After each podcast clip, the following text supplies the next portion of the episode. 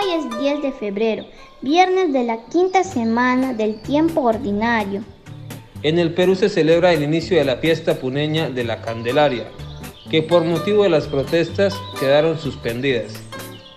Del Evangelio de Marcos. En aquel tiempo, dejando Jesús el territorio de Tiro, pasó por Sidón, camino del mar de Galilea, atravesando la Decápolis. Y le presentaron un sordo, que además apenas podía hablar y le piden que le imponga las manos. Él, apartándolo de la gente, a solas, le metió los dedos en los oídos y con la saliva le tocó la lengua. Y mirando al cielo suspiró y le dijo, Efetá, esto es, ábrete. Y al momento se le abrieron los oídos, se le soltó la traba de la lengua y hablaba correctamente. Él les mandó que no lo dijeran a nadie, pero cuanto más se lo mandaba, con más insistencia lo proclamaban ellos. Y en el colmo del asombro decían, todo lo ha hecho bien, hace oír a los sordos y hablar a los mudos. Buenos días hermanos y hermanas, saludos de la familia Ramírez Chirinos desde la ciudad de Iquitos, Perú. En el Evangelio de hoy, Jesús sana a un sordo mudo, aunque en realidad ellos con su lenguaje de señas nos dicen que no son sordomudos, sino solo sordos. Y efectivamente, Jesús se compadece de este sordo que apenas podía hablar, dice el Evangelio, y le curó. Primero abriéndole los oídos y luego destrabándole la lengua. La ruta de curación de Jesús hace primero con los oídos y luego con la boca nos da una gran enseñanza. Cuando no sabemos escuchar, no sabemos hablar. Y eso pasa no solo con los sordos, sino con todos los creyentes que no sabemos escuchar la palabra de Dios y por lo tanto no sabemos proclamarla en su integridad.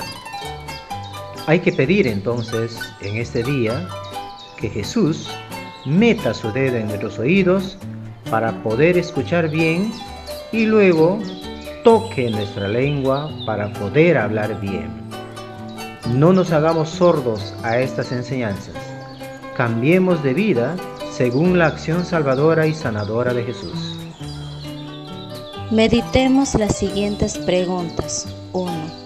Tengo bien abiertos los oídos para escuchar el clamor de los pobres la protesta de los ciudadanos en cada uno de nuestros países?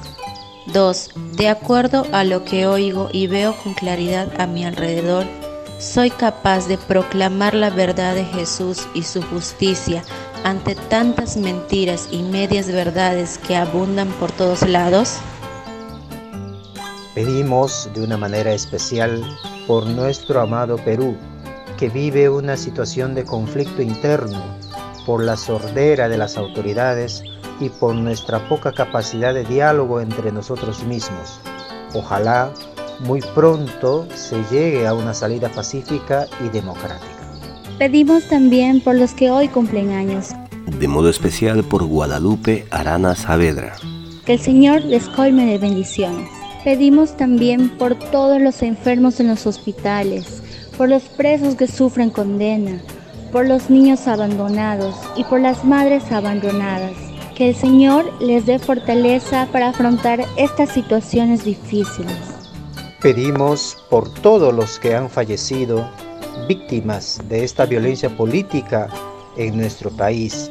Más de 60 peruanos han perdido la vida y eso no es justo. Señor, sana todo nuestro cuerpo de tantas enfermedades en especial de las enfermedades que nos impiden escuchar a los demás y que nos impiden hablar bien de los demás. Amén. Y recibimos la bendición del Padre Ángel Saboya Cachique, sacerdote diocesano del Vicariato Apostólico de Iquitos. Que la bendición del Dios amoroso y misericordioso que nos ha dado nuestra selva amazónica, que nos ha dado el gran río Amazonas, y sobre todo nos ha dado la vida y la fe, nos bendiga abundantemente a todos nosotros. En el nombre del Padre, y del Hijo, y del Espíritu Santo. Amén. Gracias por orar al canto del gallo. Si usted quiere apoyarnos, comparta con los suyos el enlace de esta oración. Oremos juntos. Oremos con perseverancia. Oremos con confianza. Estamos en las principales plataformas de podcast y en YouTube. Búsquenos como Orar al Canto del Gallo. Una producción de Al Canto del Gallo.